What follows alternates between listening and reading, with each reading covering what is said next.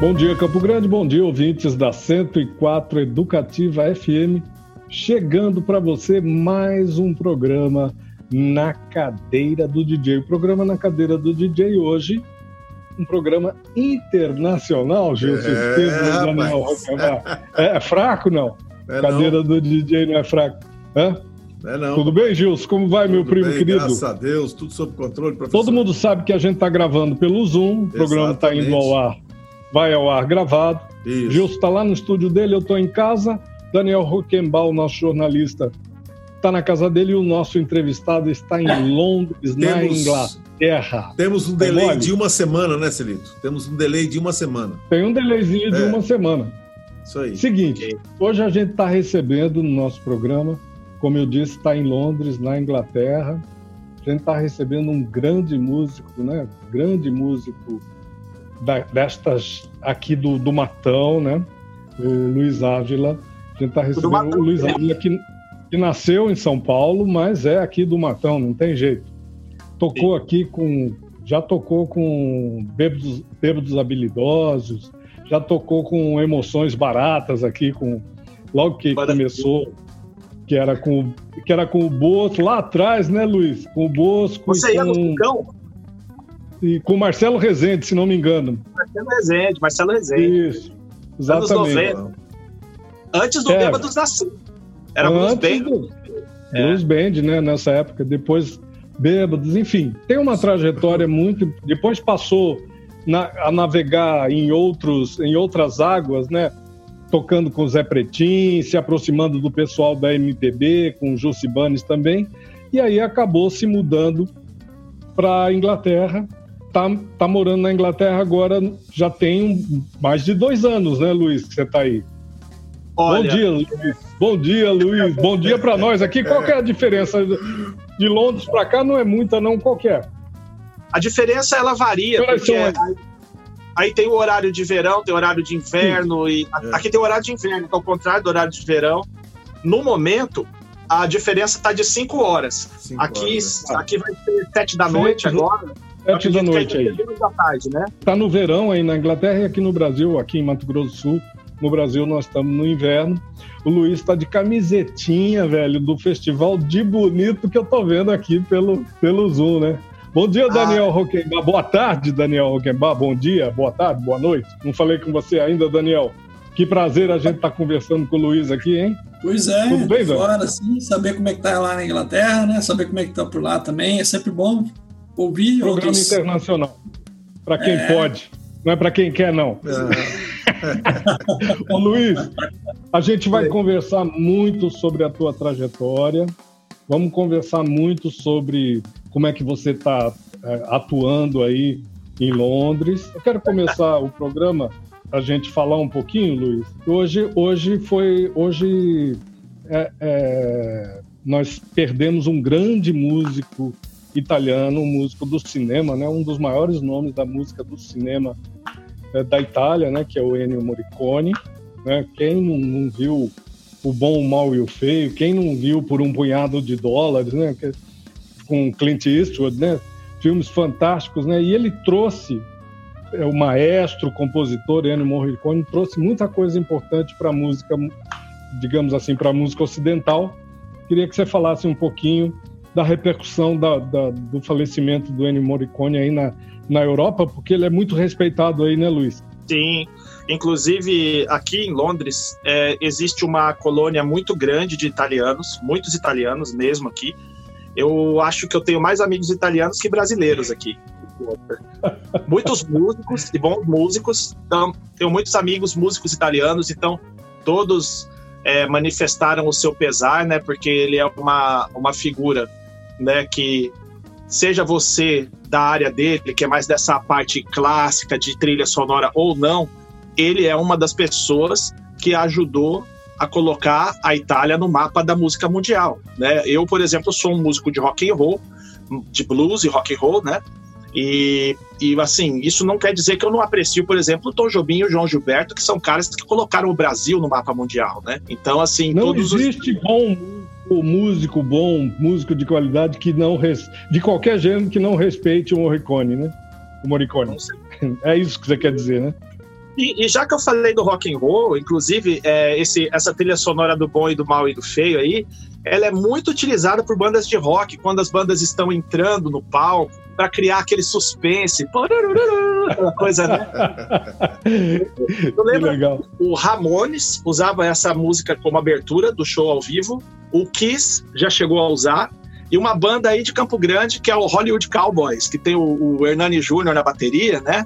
também usava isso como, como abertura. Que preciosidade essa informação sua, Luiz. Muito bacana. Bom, antes da gente entrar no, no, no, mérito assim da sua trajetória, ainda como eu disse no, no, início do programa, tem mais um tema. Acho que o primeiro bloco a gente quer abordar esse tema porque é muito importante, que é o impacto da pandemia no setor cultural do mundo todo e, na, ah, e tendo em vista que, que o governo inglês hoje, hoje, hoje é dia 6 de julho, liberou 10 bilhões de dólares para o setor cultural do país. É, deve abranger desde o do cara do, do, do, do, do cara da coxia, do road, toda a cadeia da economia da cultura que está sendo prejudicada por conta da, da pandemia não só os artistas, mas tudo que está em volta, os técnicos e tudo, e esse dinheiro vai ser destinado para, para os teatros, para os músicos, para os artistas.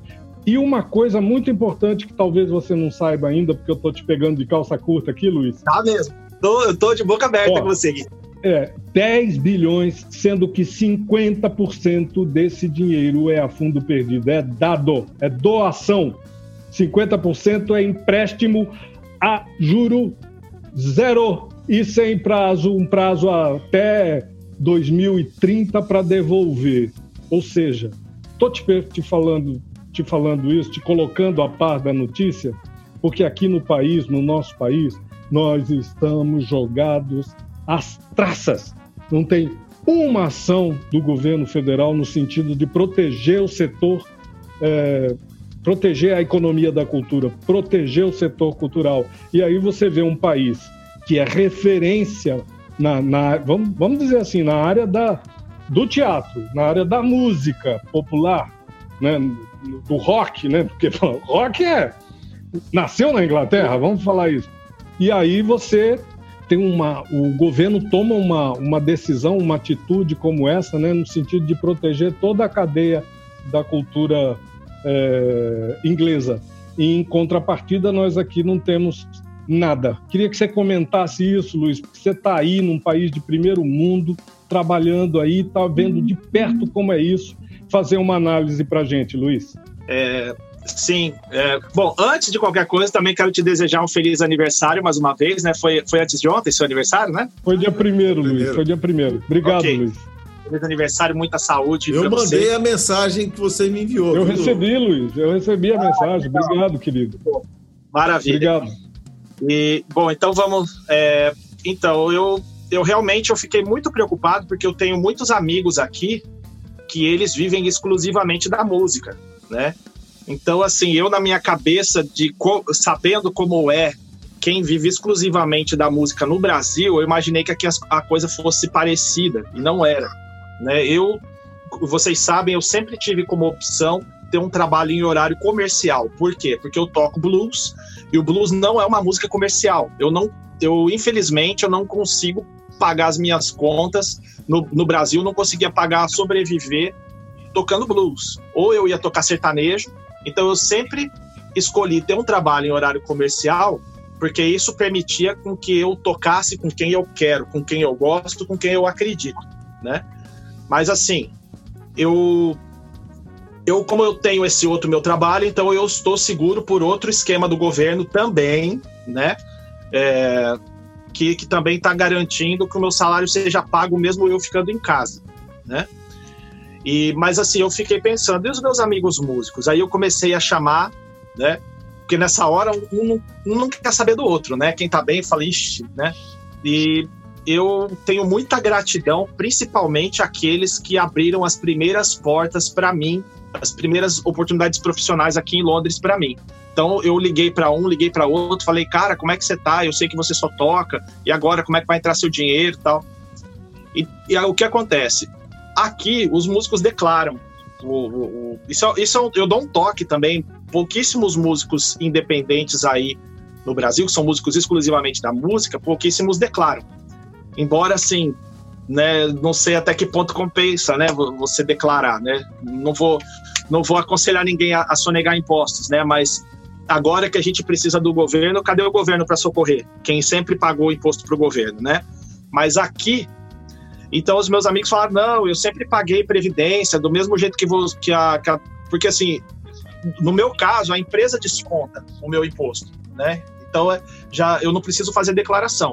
Quem é autônomo, ele faz a declaração da sua própria renda. Então, todos esses meus amigos músicos aqui, eles sempre declararam, pagaram um imposto, para o governo, exatamente para isso. Numa situação que você está ruim, é para isso que a gente paga imposto, afinal de contas, né?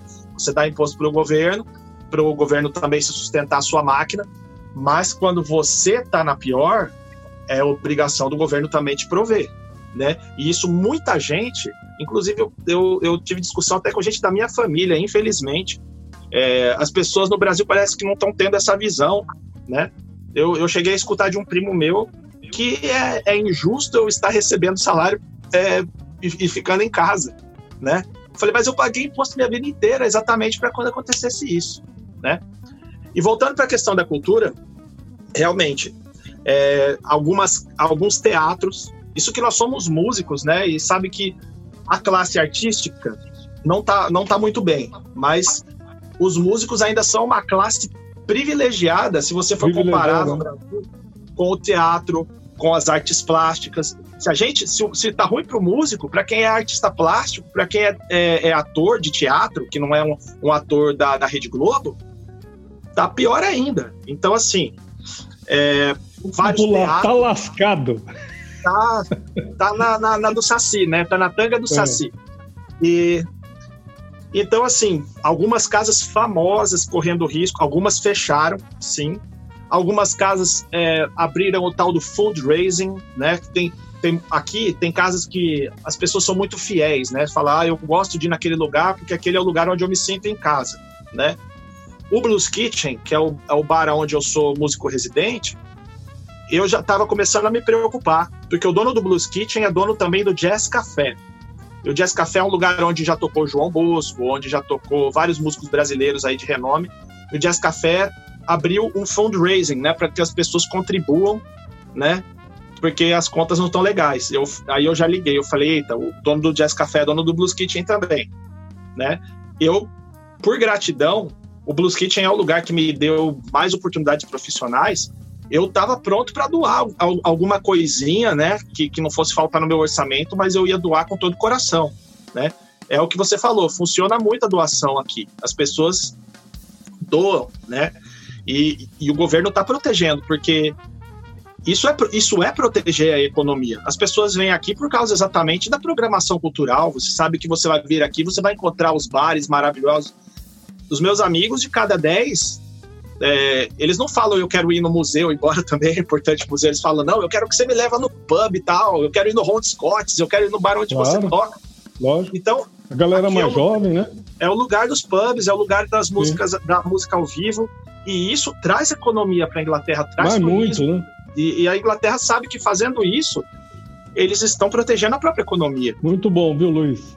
Acho que é uma ótima análise sua. Como é que nós estamos aí, Gilson, de tempo deste primeiro bloco? Cinco minutinhos nós temos, professor. Ainda tem? Pô, que bom. Então vamos continuar a conversa. Você falou que, que você está recebendo, você está com uma renda garantida, e aí ficou, ficou um pouco. Acho que a gente precisa esclarecer para o nosso ouvinte aqui de, do Brasil, do, da 104 Educativa. Você está recebendo uma renda do governo eh, inglês ou o, o, os lugares onde você toca, você também está recebendo e está e tá trabalhando tipo é, homework. Uma análise comparativa, entende? Com o que está acontecendo aqui. Então, não, é como eu falei, o músico, eu não sou, eu não tenho contrato com a casa onde eu sou residente. Sim. Né? Sim. É residente assim, eles sabem que eu toco lá toda semana. Eu não tenho um contrato com eles, embora eles me pagam, eles me dão um recibo e quando eles me dão o recibo. Recebe por, por, por todo dia que toca ou recebe por semana? Como que é? Não, tocou, recebeu? Recebo por cada vez que eu toco. E aí, eles, eles, eles me dão o meu recibo, eles pegam o recibo deles e, e esse recibo eles declaram para o governo. Então, assim, isso tudo já entra, entra já na, na declaração de imposto, já entra. É, o sistema aqui é muito inteligente. Para você fazer Sim. uma ideia, eu tá, quando eu voltei agora, porque eu já morei aqui outras vezes, vocês sabem disso, eu, eu estava cinco anos, eu estava no Brasil. Eu estava desde 2013 no Brasil, né?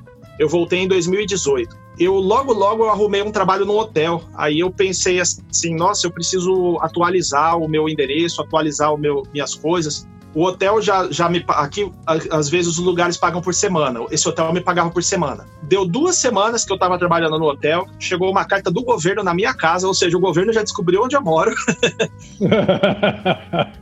já, já, atualizou todo o sistema dos caras, e eles, e eles pegaram uma carta e falaram assim: olha. É, no, no ano de 2011 para 2012 você pagou mais imposto que você deveria, você tem direito a ter uma restituição de tanto. Falei, beleza, vou vir atrás disso. Eu ia atrás disso, no dia seguinte chegou um cheque na minha casa por correio. Eles devolvendo o dinheiro do imposto que eu paguei há cinco anos atrás. Cinco anos atrás. É. É uma pequena e sutil diferença entre um país de primeiro é, mundo e um país igual, né? subdesenvolvido. Mas pois enfim, é. é isso, grande, grande toque. Agora, agora ficou claro, a gente entendeu realmente o que está acontecendo. Agora você tá, você chegou e começou a se enturmar com.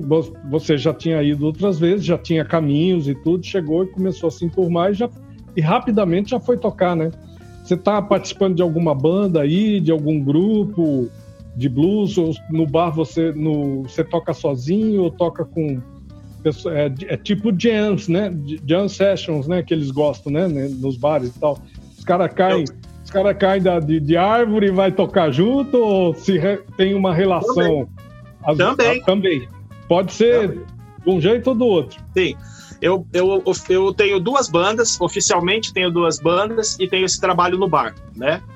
É, é. Fora o meu trabalho em, de segunda a sexta, que é, que é na área de alimentação. Eu tenho assim, eu tenho uma banda de blues que são sou eu mais dois brasileiros e um paraguaio que vocês conhecem, eu acho. Quem que é? Quem é paraguaio que passou por aí e fez história aí no Mato Grosso do Sul, em Campo Grande? O guitarrista. guitarrista é. Bom demais, rapaz. Uma fera. É o. É o. Orlando. Oh, Orlando. Orlando. Bonzo. Bonzo. Orlando Bonzo. Pô, que legal, cara. Orlando tá Grande comigo. Orlando Bonzo. Orlando Bonzo, a última vez que eu ouvi, ele estava casado com uma moça que tavam, tinham ido tocar chinesa, na China, né? se não me engano. É. Ele, está casado com a Yanice, é uma, é uma chinesa, toca violino tão bem quanto o Orlando toca guitarra. É, é que massa, cara. E Ela tem a voz é bonita também, né? Tem uma voz suave. Transmita, transmita ao Orlando, ao Orlando e à esposa um grande abraço nosso, viu, Luiz? Muita axé, muita luz aí para eles. E, eu tenho essa banda, né, com os brasileiros de blues. Eu tenho uma banda de música brasileira aqui, que é, é, a gente toca a minha área, que é mais pop rock e tal, onde o vocalista também é campograndense, né? O vocalista se chama Vitor Morello, ele tocou bastante no Sim, cenário aí dos bairros. O Vitor mora em Cambridge, né? E Sim. o guitarrista, o guitarrista é de lá, eu sou baixista dessa banda. Aqui, ó, meu baixo tá aqui. Eu sei que você é baixista, Celino. Você é guitarrista e baixista, um grande baixista. Você tem estrada tocando baixo, né, Luiz? Tenho essas bandas, né? Uma banda de música brasileira, pop rock, tipo Lulu Santos, Legião Urbana, Paralamas do Sucesso. Tem essa banda de blues, tudo e com como brasileiro. é que é a receptividade do público em relação a esse repertório nacional brasileiro aí? Bom, a gente, a gente fez o nosso primeiro show pouquinho antes de chegar a pandemia, né? E aí, aí nosso, o nosso primeiro show foi maravilhoso. Depois eu, eu mando os vídeos para vocês. O Vitor, como eu disse, ele mora em Cambridge, né? Aqui em Londres é tudo muito fácil. Eu tenho um mercado brasileiro aqui, ó, a 10 minutos de, de casa. Aqui em casa nunca falta farofa, é polvilho para fazer chipa, faço para paraguaio, eu tenho tudo aqui. Porque Londres você tem coisa do mundo inteiro. Mas quando você vai para o interior, você já fica um pouco mais carente, né? E, e aí, assim, a, nós não sabíamos quantos brasileiros moram naquela região, né? O Vitor conseguiu esse show para nós para abrir, abrir o show de um outro músico inglês da região lá, que é amigo dele. A gente ia fazer um show de 40 minutos, né? E ele jogou no grupo do Facebook Brasileiros em Cambridge. E eu cheguei lá, o nosso show começava às, às 8 da noite. Eu cheguei lá para montar o som umas seis da tarde, passar o som rapidinho. Eu cheguei duas horas antes, o bar tava bombando de gente esperando brasileiro, porque os brasileiros de lá não sabem quando que vai ter um show de música brasileira de novo, né? Você não conseguia andar, faltava duas horas para o show começar, né? Mas tinham muitos ingleses lá e o dono, o dono do bar chegou para mim em um inglês, né? Ele falou: "Olha, eu não entendi uma palavra do que vocês do que vocês cantam, mas eu tenho certeza que vocês escolheram o repertório a dedo". Eu falei: "Mas por quê?" Ele falou: o, o, público de vocês cantou da primeira à última música, né? e os, os, ingleses que estavam lá, eles se contagiaram com aquilo, assim. Se, que o brasileiro é muito alegre, o público Luiz, brasileiro. O, o, espaço do, do inglês, né? O inglês é um cara diferente, né, Luiz? Ele gosta de bar, né?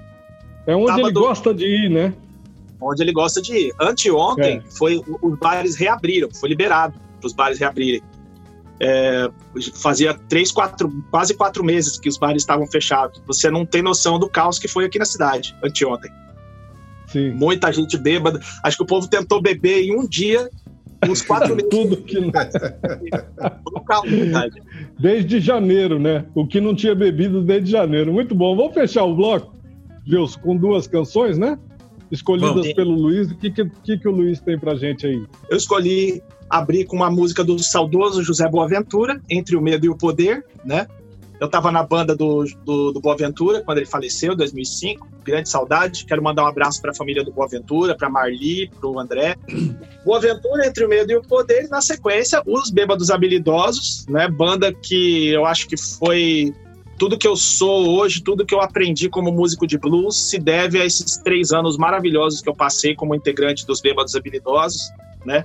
Trabalhando ao lado do Renato, que, na minha pessoal opinião, ele é o grande escritor de músicas de blues do Brasil, com todo respeito ao Celso Blues Boy, ao Cazuza, que é um escritor de MPB, mas para mim no blues não tinha para o Renato Fernandes.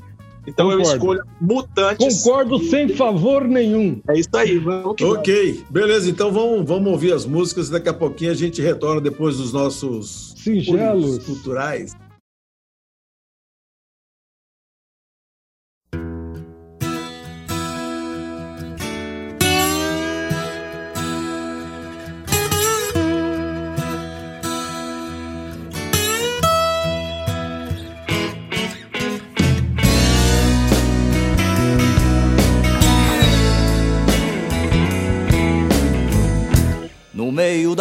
Noite, quando o sono acabou, ele disse: É pra lá que eu vou. Vou deixar este lugar. É um mundo tão distante dos meus olhos. Arriou o cavalo de madrugada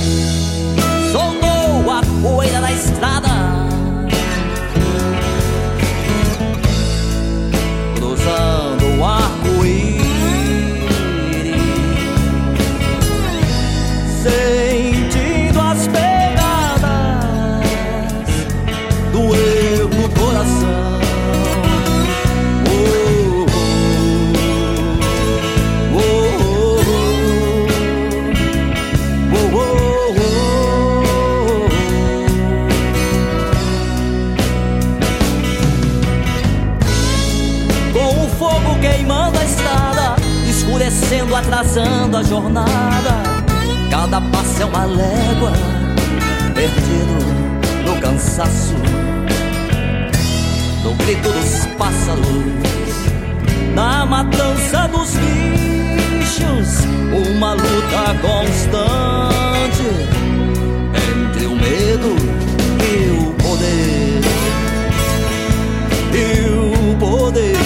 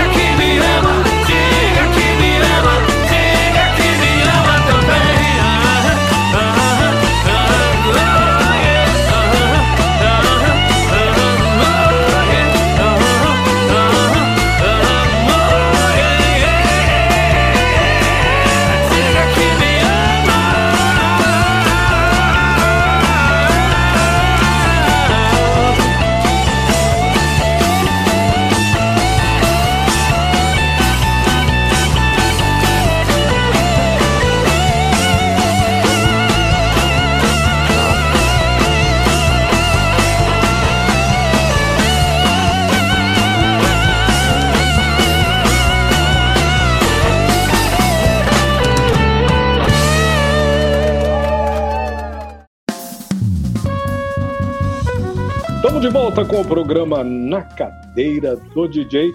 Hoje um programa internacional. Estamos entrevistando o nosso convidado de hoje lá na Inglaterra, na casa dele. É.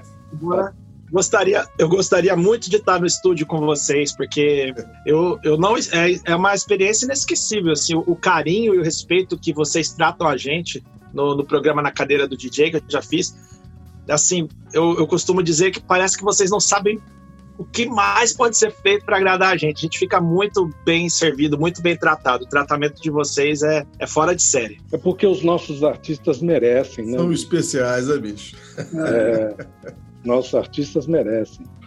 Merecem realmente ser tratados com todo o respeito e toda a dignidade deste mundo, deste mundão, velho, de guerra. Não é não, Daniel? Principalmente o sobrevivente aqui, né? Os brasileiros.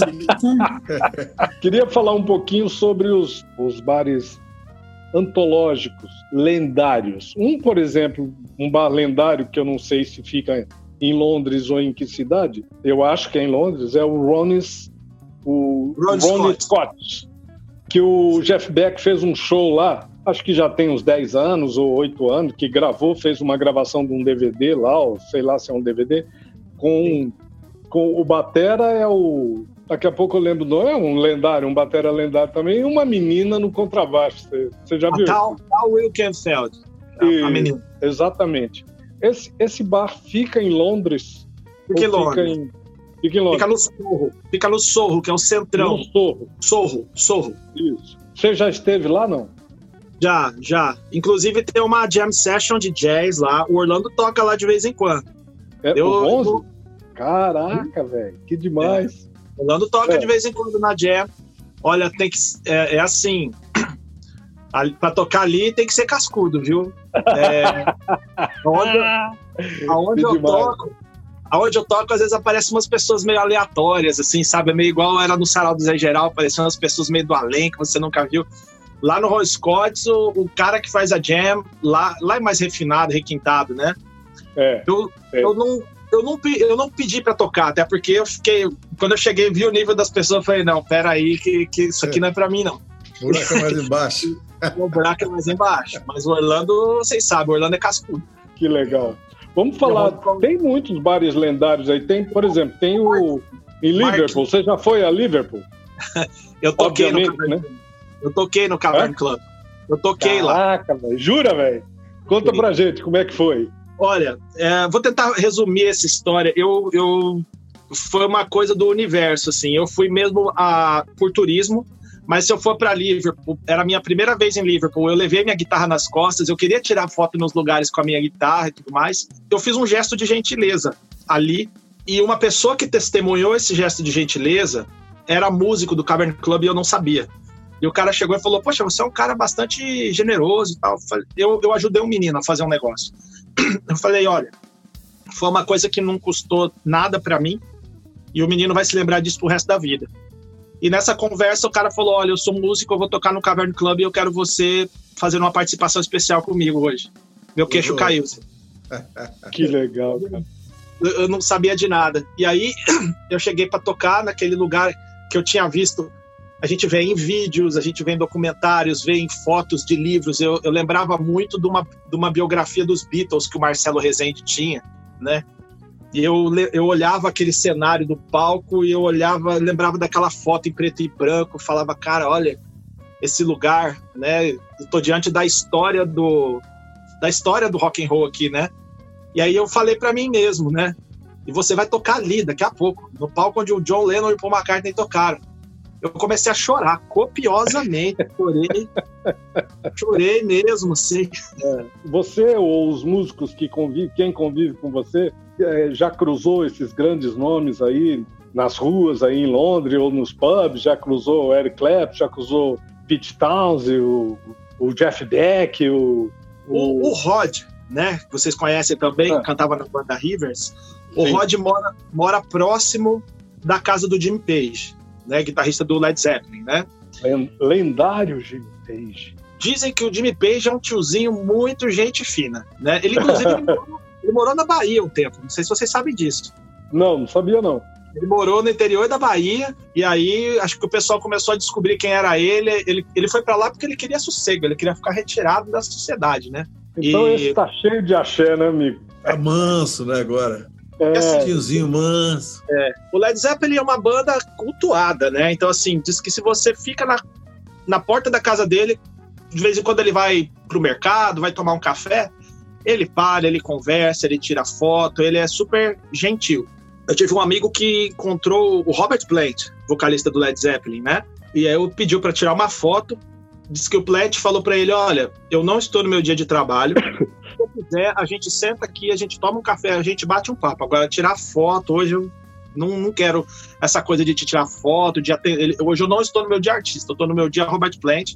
Você quer, a gente, como dois amigos, a gente vai aqui tomar um café e bater um papo. Mas agora, foto, autógrafo, essas coisas, não. Tietagem, não.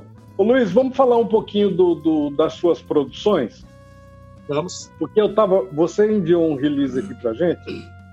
É. E eu estou impressionado com, com a, digamos assim, o montante da produção. É uma produção danada. Você tem continuado com essa produção aí no, na Inglaterra? Porque, olha, você participou do Bebos Habilidosos, do Loa Loa, do Rivers, já, já tocou, né? Com esses, com esses caras. Cassino Bug, Blue Company, Projeto MPB Blues, Horse Society e com artistas solo como Zé Pretim, Zé Geral, Karina Marques, Carlos Coma, João Figa, Boaventura, Odon Nakazawa, Jaqueline Costa, Beck Santanegra, Matheus Lobé, o menino do The Voice Kids, né? Esse Matheus Lobé, não é isso? isso. O Fábio Moron, o Dunga e Flavinho, estes três últimos são artistas de música católica.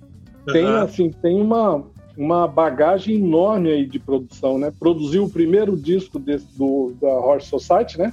Do Sim. João Ricardo Tonini, que também teve uma passagem importante aí, deu, deu muita força pro Zé Pretinho, né, cara? Muito, Exatamente. muito importante a tua, tua presença, né? Tua, tua generosidade, tua, tua, teu lado humano, né? Em relação a essas dificuldades pelas quais o, o Zé passou. Particularmente você e o Zé ajudaram muito, né, Luiz? Bom, eu, como eu digo, eu sou um músico blues-based, né, como eles falam aqui. Eu sou baseado no blues. Eu sou um músico de blues, mas eu, eu não sou um músico exclusivamente de blues.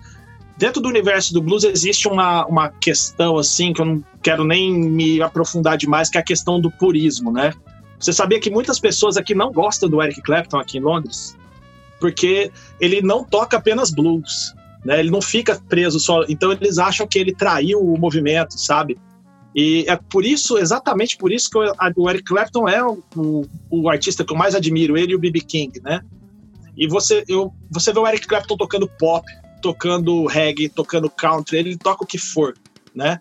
E o, até o próprio B.B. King, que é um artista mais tradicional, porque nasceu lá na, na fazenda, lá ele é neto de escravos, inclusive, o B.B. King, né? Mas você vê o B.B. King participando, tocando com o YouTube, tocando com o Pavarotti, tocando então eu acho que você ficar fechado na caixinha, é, você perde de enriquecer a você a sua música, de se enriquecer como ser humano, você perde de contribuir com tanta gente. Então eu sempre gostei de, de pisar fora da caixa do blues, né? E levar um pouco de blues também para esses estilos, né? Então, é, a partir do momento que eu saí dos Bêbados Habilidosos, né, comecei a fazer parte do, do Sarau do Zé Geral, que foi onde eu comecei a ter contato com aquele universo fora do blues, e até tinha o Caxing lá, né, que, poxa, o Caxing é uma lenda, né, ele, é, ele com aquela simplicidade dele, ele é uma, uma universidade de música que eu fiz ali, convivendo com, com o Caixa, né, e o Caxing, ele é, ele é um guitarrista, assim como eu. E às vezes eu ficava tocando guitarra a noite inteira, eu falava, não, não pode ser, cara, eu não posso deixar o Caxing, esse guitarrista aí, né?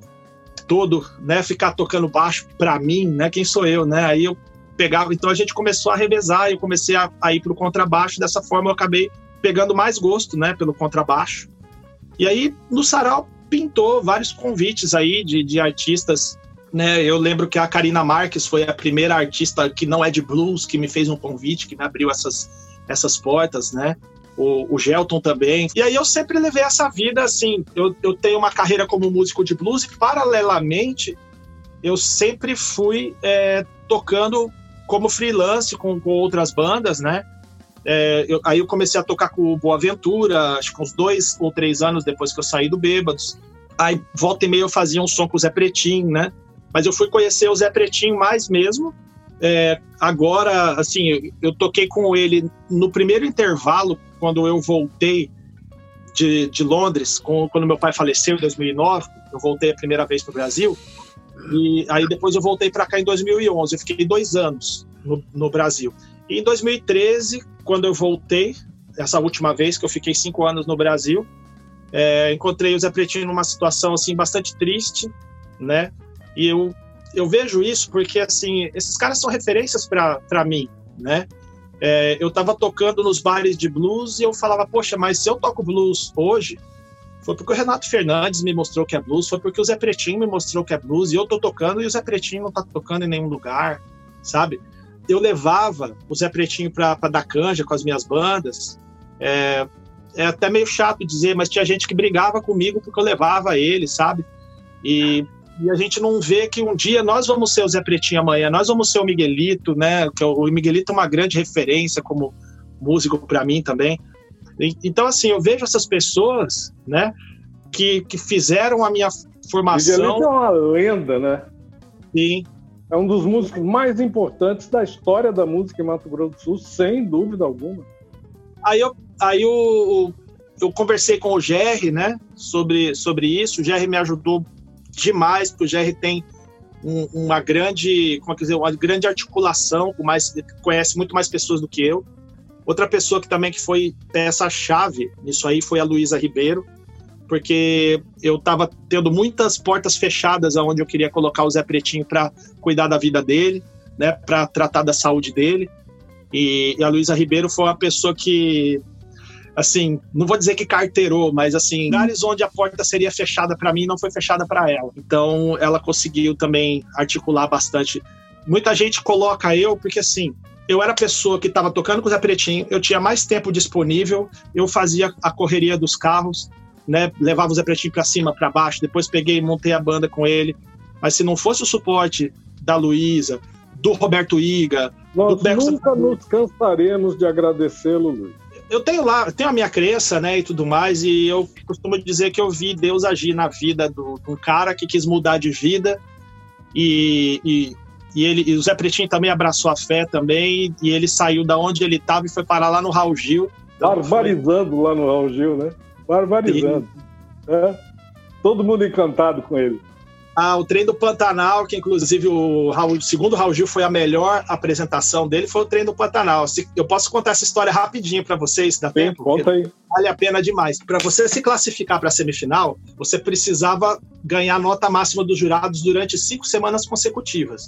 Você não estava concorrendo contra os outros, era você contra você mesmo. E assim, o, eu tenho família em São Paulo, já falei para vocês, só que pela não tinha lugar onde eu estava ficando na casa do meu tio, né? Eu resolvi levar o Zé Pretinho para São Paulo e a gente ficar uns 20 dias lá para ficar só concentrado nisso. Aí um amigo nosso, que morava perto da casa do meu tio, morava no Belenzinho, e meu tio ficava na Vila Maria, só atravessar o Rio Tietê, né? Aí eu falei, Zé, vamos cantar Trem do Pantanal. Ele falou: não vou cantar Trem do Pantanal, vou cantar tal música. Falei, Zé, aqui é a cartada, cara. Ou você vai pra cabeça ou não. Você tem. A, Trem do Pantanal é a sua melhor música. Não, eu vou guardar Trem do Pantanal pra final. Eu falei, você não sabe se você vai chegar na final, Zé. Aqui ou você passa ou você não passa. Até chegar na final, a gente tem mais seis meses para preparar outra música e ficar lindo, né? E a gente ficou discutindo com aquilo. Eu falei, Zé, porque se você for. Se por acaso ele fosse eliminado, porque você pegou a bandeira do Mato Grosso do Sul e plantou lá no, no palco do, do, do Raul Gil, ó, me despeço com o trem do Pantanal. Aqui, ó, esse é o nosso hino, né? Eu falei, você volta e o Campo Grande, Campo Grande vai te receber, te, te erguer no colo. Você, você fincou a bandeira do Mato Grosso do Sul no palco do Raul Gil, né? E ele, ele aquele jeito dele, vocês sabem, né? Porque eu, eu, sou, eu era o produtor do Zé, né? Conhece algum músico que não é teimoso? Até eu sou.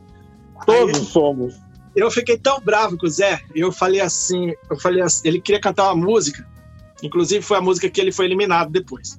Eu falei, se você cantar essa música, você vai sair. Eu falei, se você quer ir embora, beleza. Então você vai ficar na casa dele, eu vou ficar essa semana, vou ficar na casa do meu tio, nem vou lá te encher o saco. Você faz o que você quiser, você sai, você quiser, você bebe, se quiser, você vai pra gandaia. Eu, eu vou te deixar uma semana lá. Eu dei um gelo nele, eu fiquei três dias sem falar com ele. Aí eu falei assim, porque semana que vem nós vamos embora, nós vamos ser eliminados dessa porcaria desse programa. falei pra ele, né? Aí deu três dias, ele me ligou. Três dias a gente ficou sem se falar. Ele lá na casa do meu amigo isolado. Acho que ele conversou com meu amigo e falou assim: Tratamento é, de choque. Eu acho que você tá certo. Eu vou tocar Trilho do Pantanal, não sei o quê. Sabe, contrariado no braço da E aí ele, ele cantou, que foi a, das, das primeiras cinco apresentações, foi a última, foi a que mandou ele para a fase semifinal do programa. E aí eu lembro que o Raul Gil, é, quando terminou, ele, ele vira para os jurados ele fala: Eu acho que essa foi a melhor. Ele dá aquela cochichada, eu acho que essa foi a melhor dele, viu? E, e, aí eu pego e mostro pro Zé, ó, como é que eu tava certo aqui, ó. Escuta teu produtor, rapaz. Muito bom, Luiz. Grandes histórias. Vamos fechar esse bloco então, Gilson? Vamos. Já estouramos esse bloco aqui. Já. A importância, a gente faz o último bloco um pouquinho mais curto, porque não podemos perder essas histórias, é não, né? E que a gente fecha com mais duas canções aí, Luiz. Certo. Eu vou, eu vou tocar mais uma música dos Bêbados Habilidosos, mas não com os Bêbados Habilidosos, com o projeto MP Blues, e então a gente gravou Blues da Solidão, que é uma música do Renato Fernandes que foi composta na época que eu fazia parte dos Bêbados Habilidosos. Tan, tan, tan, tan, tan, tan, Fui eu que criei esse riff de guitarra. É, baita e... riff, velho. Obrigado. E aí eu, a gente convidou a maravilhosa da Samantha Caracante, né? Que era uma cantora de jazz que morou em Campo Grande um tempo e ela deu uma interpretação incrível para essa música. Nós gravamos na, no estúdio do Big. E um clássico do seu irmãozão aí, né, Celito, do, do Geraldo Espíndola, que é Cunhataí Porã, numa versão de blues que nós fizemos com o MP Blue. Essa sou eu cantando. Inclusive, nós fizemos o som da concha e o dia que nós tocamos o som da concha, quem estava na primeira fila? O, o Geraldo me olhando. É, que aí, legal, hein, Luiz? Aí a camisa pesou. Eu falei, meu Deus, eu vou tocar com ela Taekwondo e o Geraldo Espíndola tá me olhando na primeira fila. Eu, eu, antes do show, falei: olha, Geraldo, eu fiz uma versão aí em blues para sua música. Espero que você goste. Aí o Geraldo me abraçou, falou: eu amo blues e não sei o quê. É o primeiro cara que gravou um blues no Mato Grosso do Sul, né? Que eu deixei é meu matão. Então vamos então, curtir vamos essas duas canções aí, né, Daniel? Né, Gilson? Isso aí. E aí depois e... aquele, aquele petit comitê do apoio cultural, né? Isso aí. Solta o som, DJ. Solta o som, DJ.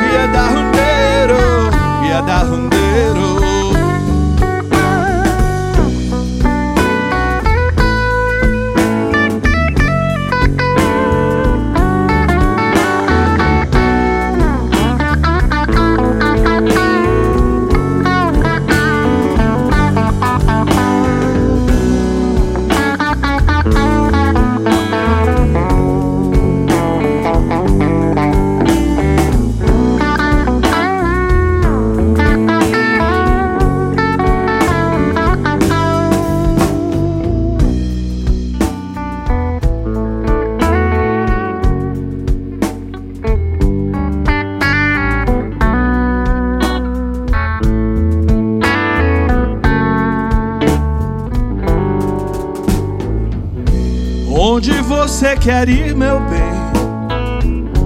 Diga logo pra eu ir também. Você quer pegar aquele trem? É naquele trem que eu vou também. É pra Ponta Porã, Cuiata e Porã, Cheiro Raio. É pra Corumbá, é lá que eu vou pegar um barco descer o rio Paraguai, cantando as canções que não se ouvem mais, e descer o rio Paraguai, cantando as canções que não se ouvem mais.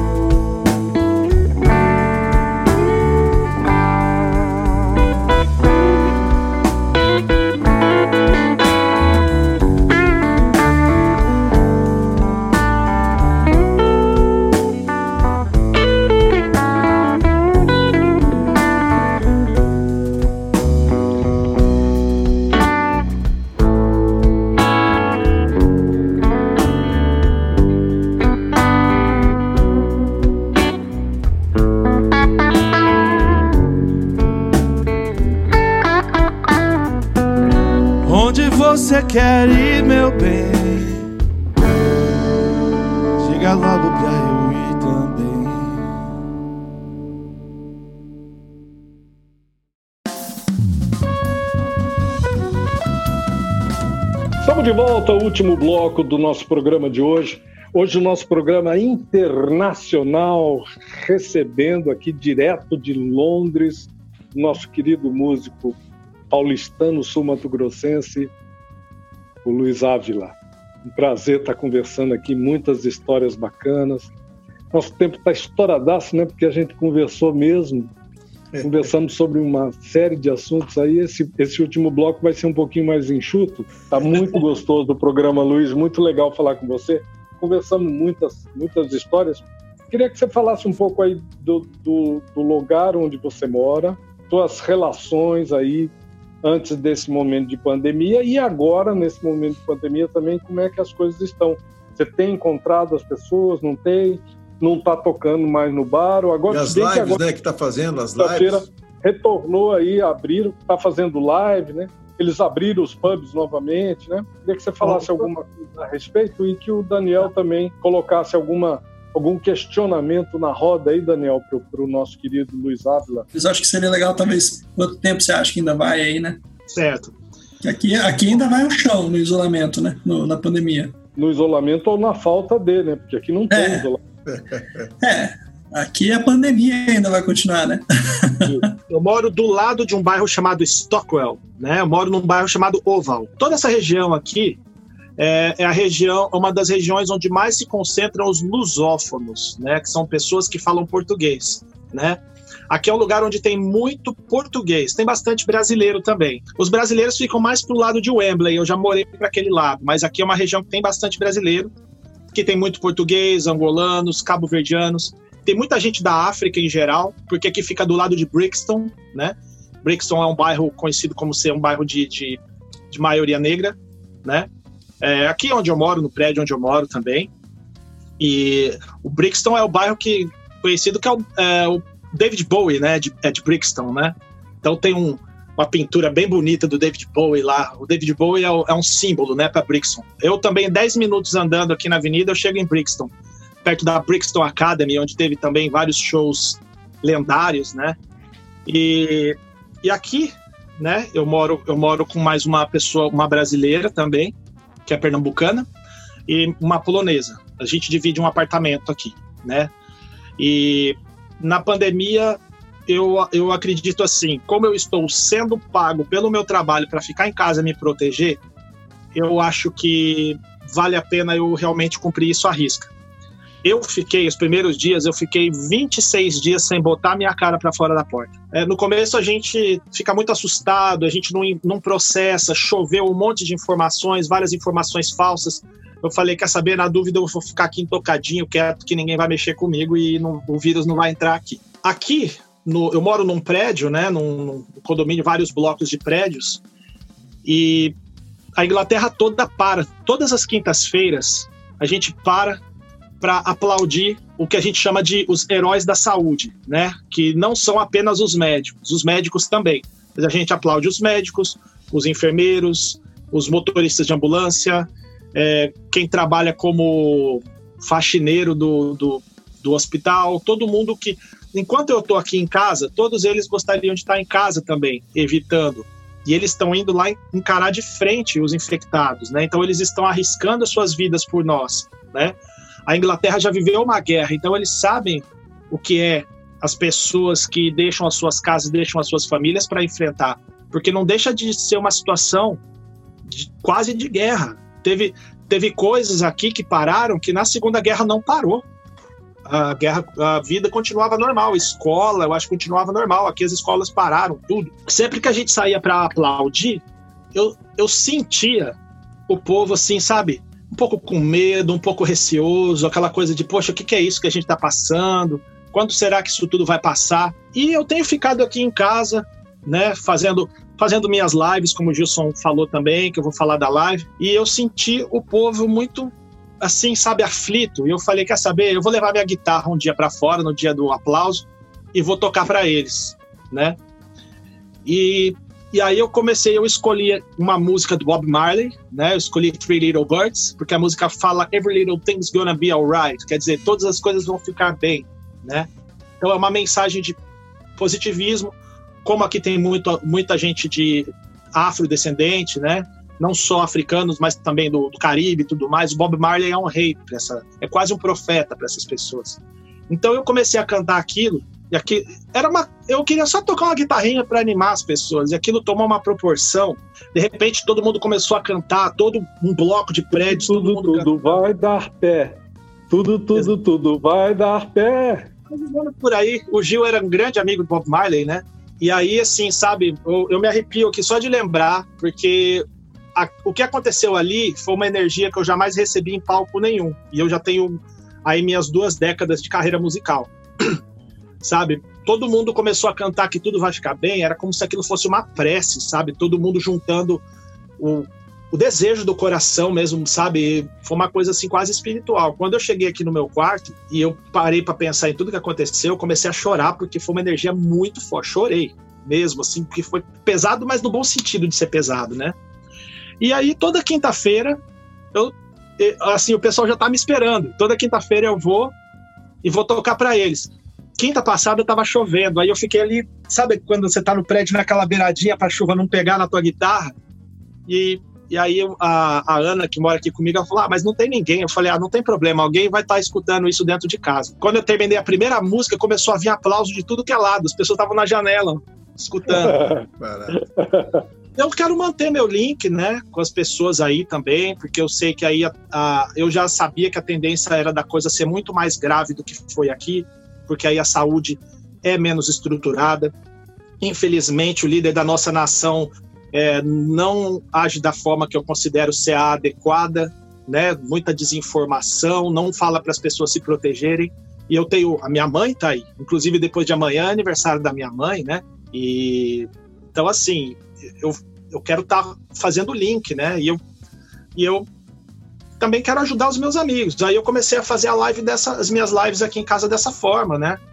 Eu eu tava sem, eu tava sem amplificador, eu tava tocando com a guitarra pura, né? Só que aí teve uma repercussão tão boa que eu comprei um amplificador. Só por causa das minhas lives eu comprei um amplificador. Ah, que legal, Luiz.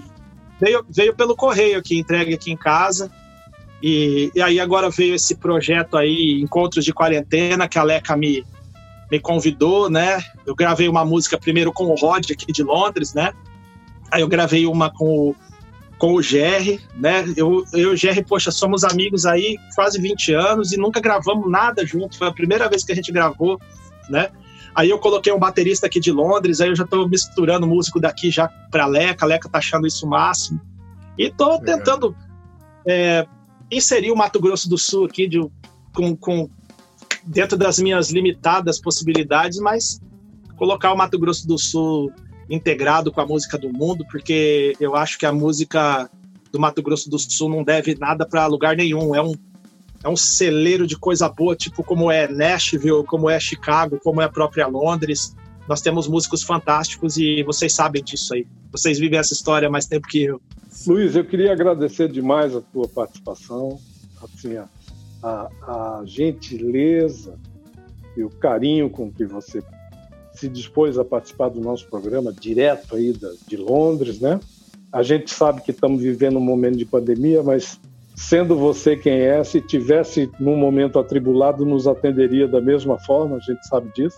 Muito obrigado pela tua participação, o programa foi muito bacana, muitas histórias legais, né, Gilson, né, Daniel? Muito bom, tudo, tudo, tudo vai dar pé.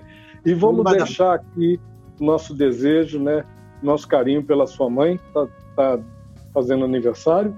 Muita saúde, muita saúde e longevidade. É isso aí. isso aí. Vamos em frente, tá bom? A gente vai fechar o programa com mais duas canções, né? Isso. Isso aí. Quais bom, são as canções, Luiz? Eu escolhi Primavera, do Zé Pretim, porque a gente falou tanto do Zé Pretim e não coloquei nada do Zé ainda para tocar. show né? de bola. As pessoas conhecem pouco o trabalho autoral do Zé Pretim. Então vem Primavera, e para o final vem A Seta e o Alvo, que vai ser a primeira música, eu acho que é a primeira vez que a rádio vai estar tocando dessa, dessa, esses encontros de quarentena virtuais, né? Nós gravamos a Seta e o Alvo, eu, o irmão, seu irmão Jerry Espíndola, a Leca, que é a coordenadora, a coordenadora, é a idealizadora desse projeto. Aliás, quero mandar um abraço para Leca. Para mim, o Encontros de Quarentena é o projeto mais brilhante e criativo da música do Mato Grosso do Sul durante esse tempo da quarentena. Ela fez 50 vídeos desses, 50. Legal. Então vai, tem Jerry, eu, Leca, Marcelo Armoa no contrabaixo e o Felipe Amorim, baterista, amigo meu aqui de Londres. É, é, ele é mineiro, né? Nós juntamos e tocamos a Seta e o Alvo do Paulinho Mosca e vai ser a primeira música de, desses projetos de quarentena que vai estar tocando e eu guardei com exclusividade para vocês. Com essas canções a gente vai embora, né, Daniel Roquembar, é, Gilson Píndola. Prazer estar reunido com vocês aqui para a gente fazer mais esse programa, programa internacional com o nosso querido músico talentosíssimo Luiz Ávila. Estamos indo embora depois das canções, mas a gente é vai embora de que forma, Daniel? A gente vai embora como, como o rei Roberto Carlos. É. Meu amigo Luiz Ávila, Bye. Valeu, galera. Tudo vocês. Valeu, galera. garoto. Saudade de todos, amo vocês. Quero encontrar vocês aí, todo mundo bem de saúde, tá? Quero ver todo mundo se cuidando. Conversa Afinada. Na cadeira do DJ.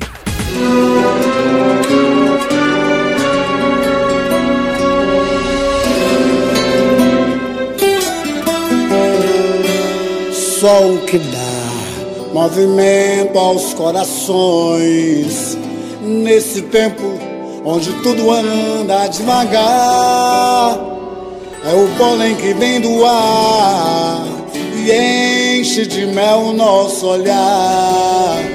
É primavera, tempo de amor. Nosso olhar em musicais se abre em flor. É primavera tempo de amor. Nosso olhar em musicais se abre em flor.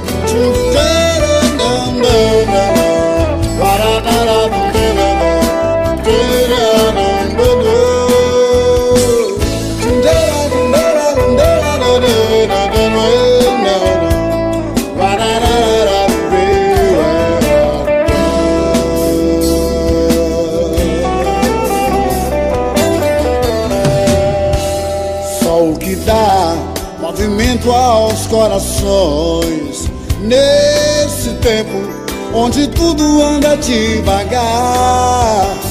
É o pólen que vem do ar e enche de mel o nosso olhar.